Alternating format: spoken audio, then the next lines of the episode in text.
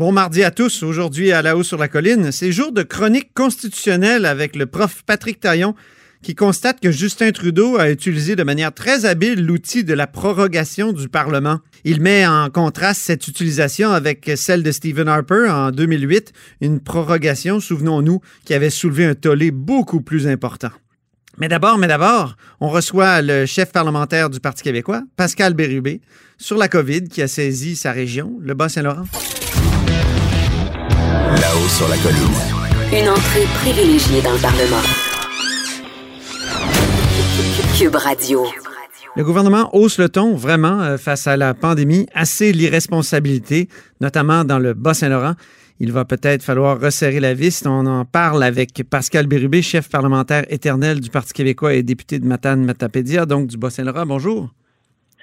Bonjour. Éternel, je ne crois pas. Ça fait longtemps, en tout cas. Ça pourrait durer. Ça va faire deux, ça va, ça va faire deux ans le 9 octobre. Et s'il n'y a pas de. S'il y a un chef qui n'est pas parlementaire, euh, vous allez le demeurer? Pas nécessairement. OK. Euh, mais revenons à nos moutons. Et nos moutons, c'est justement les moutons qui ne respectent pas les consignes. Est-ce que les gens dans le Bas-Saint-Laurent sont irresponsables? Certains sont, oui, parce que ce qu'on a découvert, c'est que des jeunes hommes et des jeunes femmes se sachant euh, atteints par la COVID, donc euh, en toute connaissance de cause, décident de poursuivre leur activité sociale et en contaminent d'autres. C'est arrivé beaucoup dans le cas de Rimouski et de Rivière-du-Loup et du Témiscouata, en fait du Kamouraska, et c'est ce que le directeur de la santé publique du Bas-Saint-Laurent nous a dit. Alors, il y a de la contamination euh, communautaire et c'est inquiétant et le nombre de cas augmente de façon euh, considérable dans notre région. Alors on est aux aguets, on demeure vigilant puis on est un peu inquiet aussi. Eh oui, euh, Christian Dubé, tout à l'heure, le ministre de la Santé, parlait de fêtes privées dans le Bas-Saint-Laurent, d'épluchettes de blé des gens aussi qui hum. jouent avec les règles, qui font plusieurs groupes, qui font plusieurs groupes et qui disent Ah, ben ça, c'est une bulle, puis ça va, puis de toute façon, on se rassemble après. Avez-vous été conscient de ça? Est-ce que vous avez été, été témoin de, ce type d'irresponsabilité-là sur le terrain, et vous qui êtes toujours sur le terrain dans le Bas-Saint-Laurent? En tout cas, je n'ai pas été invité à ces fêtes privées. Ça, je peux vous en assurer. Je suis plutôt tranquille les fins de semaine à faire de la lecture chez moi ou au bureau. On me rapporte des événements, j'en vois passer quelques-uns, mais j'ai pas vu de débordement euh, significatif. Toutefois, quand j'ai quitté pour ma circonscription, je crois que c'est vendredi dernier, ici même à Québec, j'ai vu pas tellement loin du Parlement un, groupe important d'étudiants, probablement d'une école secondaire, qui était qui attendait pour prendre le transport. Et euh, à l'évaluation, à l'œil, il y avait à peu près une centaine de jeunes. Je pense que j'en ai vu deux avec des masques. Ils étaient vraiment très près les uns des autres. Alors, c'est partout au Québec où il y a un relâchement ou un sentiment d'invincibilité chez les plus jeunes. Et je pense que ce sera le nouveau combat de la santé publique de responsabiliser euh, ceux qui vont pas nécessairement avoir des complications graves qui feraient en sorte qu'ils pourraient en mourir, mais assez fort pour euh, contaminer d'autres personnes qui sont plus fragiles au plan de la santé. Est-ce que dans votre région, il y a eu un sentiment d'invincibilité? On se souvient, on avait peur des touristes. Finalement, ce pas les touristes qui ont amené la COVID. Euh. Ou, ou d'immunité, un sentiment d'immunité parce que, écoutez, pour la région de la Matanie, où se trouve la ville de Matane, le premier cas est apparu hier. Donc, euh, on se trouvait chanceux. Puis en plus, on a vu l'été, il y avait beaucoup de monde qui ont circulé. Euh, ça s'est bien passé. Même chose à la Matapédia relativement et dans la, la Métis. Mais là, on voit les, les cas dans l'ouest du Bas-Saint-Laurent, puis ça se rapproche. Là. Maintenant, Rimouski touché, même le cégep de Rimouski euh, suspend ses cours. Alors, il va falloir recommencer le, travail de sensibilisation avec certaines lassitudes qu'on sent dans la population, c'est clair. ça, ça arrive en plus au début de l'année scolaire où euh, les élèves, les étudiants veulent se regrouper, veulent se retrouver. Et puis même si ça se passe pas à l'école, ils vont le faire ailleurs. C'est un peu la nature humaine. Alors, il faut les, les convaincre. Ça sera pas simple. Puis aussi la question des codes de couleur. Il va falloir apprendre ça. Euh, comment ça s'applique à une région comme le Bas-Saint-Laurent qui est maintenant euh, code jaune? Qu'est-ce que ça signifie? Ben, ça veut dire que le gouvernement est encore plus inquiet. Euh, puis qu'est-ce que ça va vouloir dire pour euh, les, les représentants de la population? Mais je pense que c'est de recommencer à répondre à beaucoup de questions comme on l'a fait au début de la pandémie. Êtes-vous d'accord avec les libéraux qui disent que ce fameux code de couleur est pas assez précis? On ne sait pas exactement ce que ça veut dire ou quand on, le, mm-hmm. on le promulgue. Ben, on a posé la question tout à l'heure. La, ministre responsable de la région du Bas-Saint-Laurent nous avait convoqué en conférence téléphonique pour ah savoir qu'est-ce que ça implique. là. Euh, qu'est-ce qu'il y a de plus euh, en zone rouge, en zone jaune, en zone rouge? C'est quoi les, les nouveaux éléments? C'est pas clair. Je pense que c'est plus une indication de l'inquiétude du réseau de la santé plus que l'arrivée de nouvelles mesures. En tout cas, moi, je ne les ai pas comprises. C'est juste un niveau d'inquiétude. donc, ça change rien dans le Bas-Saint-Laurent actuellement. C'est un niveau d'inquiétude. Euh, je pense qu'ils veulent nous témoigner qu'ils sont inquiets, puis peut-être rouges, ils sont fâchés. Je sais pas. Mais euh, il va falloir savoir ce que ça veut dire. Puis, il y a des éléments importants. Par exemple, la capacité de nos hôpitaux bloc opératoire, urgence, infirmière, médecin. Ça, c'est un indicateur important pour euh, une région. La capacité à faire des tests rapidement, notamment pour le personnel de la santé, c'est un autre indicateur qui est important. D'ailleurs, on devrait peut-être ajouter cet indicateur-là. Combien de temps ça prend avant d'avoir le test? Ouais. Comme euh, on le fait ailleurs avec les urgences. Là. Je propose ça avec vous à Cube Radio. Un nouvel indicateur, la région la plus rapide à offrir le test.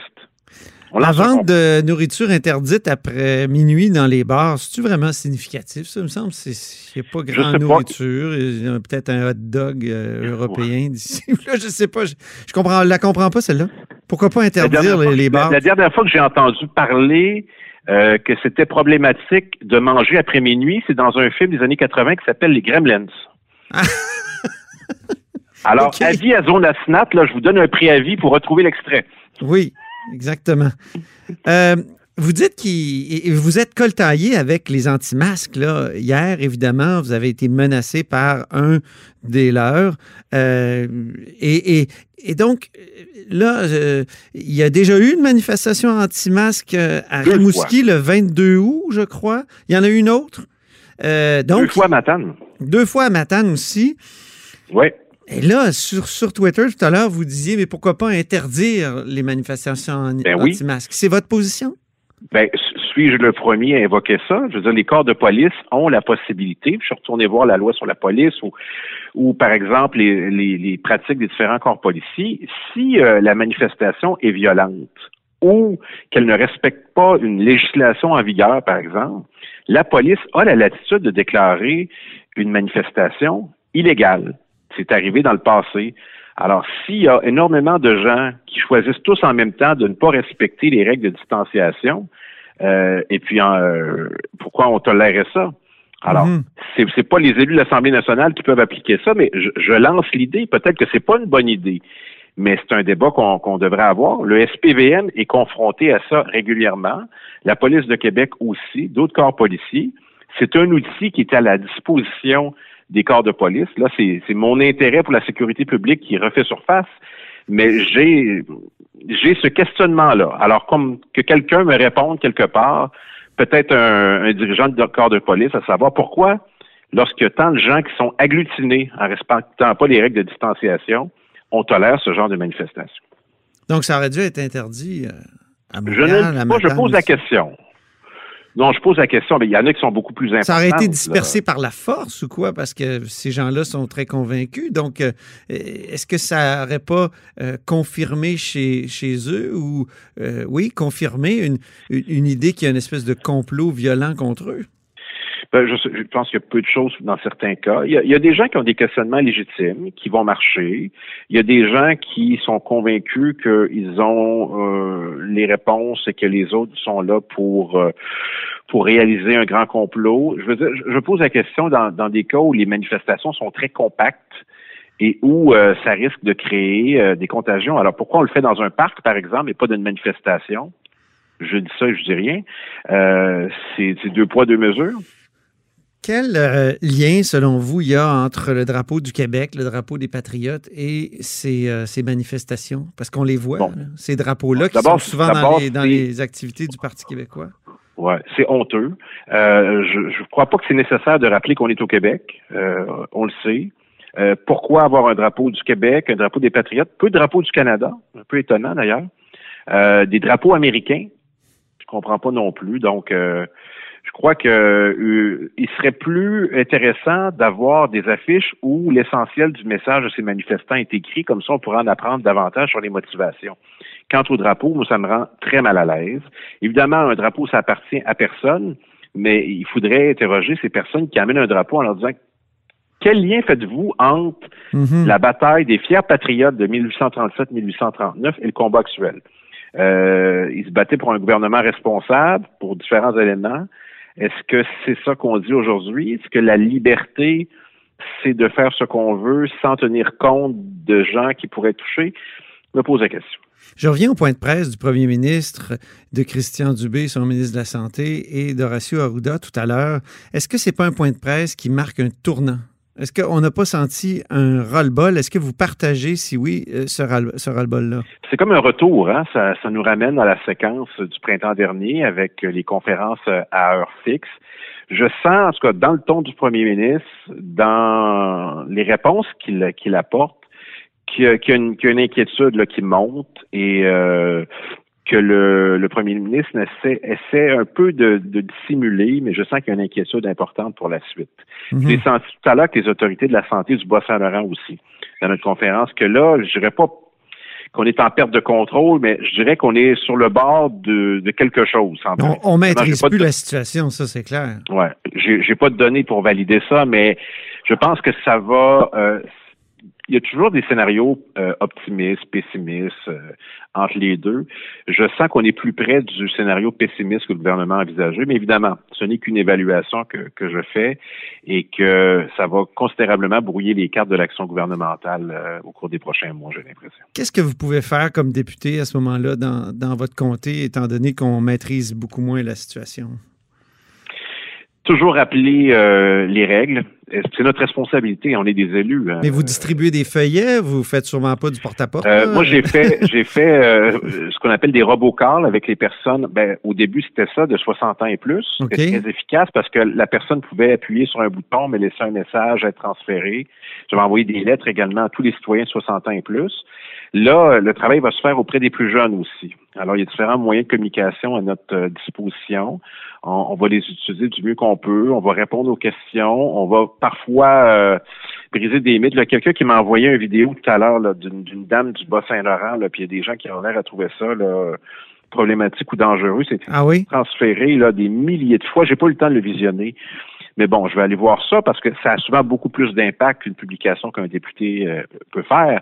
Alors, on utilise tous les moyens de disposition, puis on rapporte aussi les observations que qu'on peut faire dans nos- sur nos territoires à la santé publique régionale et euh, au ministre. Mhm. Alors, on, on- on fait pour le mieux. Je pense que c'est c'est la meilleure chose qu'on peut faire comme parlementaire. Ce qui ne nous empêche pas de poser des questions sur euh, l'action gouvernementale. Mais oui, à ce sujet-là, vous demandez une commission d'enquête. Vous allez déposer une motion euh, tout à l'heure. Est-ce que on est vraiment mûr pour une commission d'enquête et, et 45 millions comme a coûté la, la, la- Ah, mais ça, la ça, commission Charbonneau? Est-ce que ça pourrait, est-ce que ça pourrait être valable de dépenser ça en pleine Ça, pandémie? c'est pas un argument pour moi, l'argument financier. Euh, ça vaut combien les 5000 personnes qui sont décédées? Pas d'autres questions, votre honneur. Alors, ce que je veux vous dire, en Ontario, avec beaucoup moins de décès, ils ont fait une commission d'enquête indépendante qui va aller au fond des choses, qui va pouvoir assigner des témoins, comme le veulent les commissions d'enquête selon la loi. Et le premier ministre ontarien, le, le- le nouvel ami de M. Legault, ben, j'ai l'impression que ça n'a pas fait partie de la discussion autour de la bière. J'ai l'impression qu'on a plus parlé des Maple de Toronto que de ça. Euh, J'aimerais ça que le gouvernement du Québec décide d'instaurer une véritable commission d'enquête indépendante parce que celle qu'il a annoncée, elle est totalement inoffensive. Elle ne risque pas de blâmer le gouvernement et je pense que ça fait leur affaire dans leurs préparatifs préélectoraux qui commencent très rapidement, ce qu'on peut euh, valider là, de différentes façons. Donc, ça s'impose par respect pour les personnes décédées, aussi parce qu'on a un des pires résultats au monde. Quand on représente 23% de la population canadienne et qu'on revendique près des deux tiers des décès, ça euh, nécessite une certaine humilité et un devoir d'agir. Et aujourd'hui, le gouvernement a l'occasion de réparer une erreur, qui est celle de- d'avoir essayé de nous en passer une petite vite en disant ça va être suffisant. Non. Alors, une véritable commission d'enquête qui porte spécifiquement, et je ne l'ai peut-être pas précisé, sur la gestion en CHSLD. Oui, pourquoi Donc, pas élargir le mandat en terminant? Euh, on veut que ben, parce que l'essentiel des décès sont là, c'est vraiment euh, avec un objet d'étude, je pense qu'on peut aller euh, en profondeur. Alors c'est ce qu'on a choisi comme euh, comme thème. On a l'appui des, des autres formations politiques, et j'aurais de difficulté à comprendre pourquoi le gouvernement s'y opposerait. Ben, on va Non, voir quel de- destin aura cette motion. Moi, j'ai l'impression qu'elle va être Ah, ben, tout à l'heure, dans quelques minutes. euh, et à la- au moment où c'est diffusé, évidemment, c'est- la décision est, est déjà euh, connue. Et moi, je pense que ça va être attentif. non. Ah, ben, euh, les, paris vont, vont bon train. Et on aura d'autres motions intéressantes durant cette session. Euh, je vous invite à rester attentifs. Certaines seront plus spectaculaires que d'autres. Merci d'être venu euh, à ce micro, malgré. je pense que vous avez il a été la chambre. Je me sens, il a été désinfecté, je me sentais à l'aise. Au revoir, Pascal Bérubé, merci. Pascal Bérubé est chef parlementaire du Parti québécois. Vous êtes à l'écoute de là-haut sur la colline.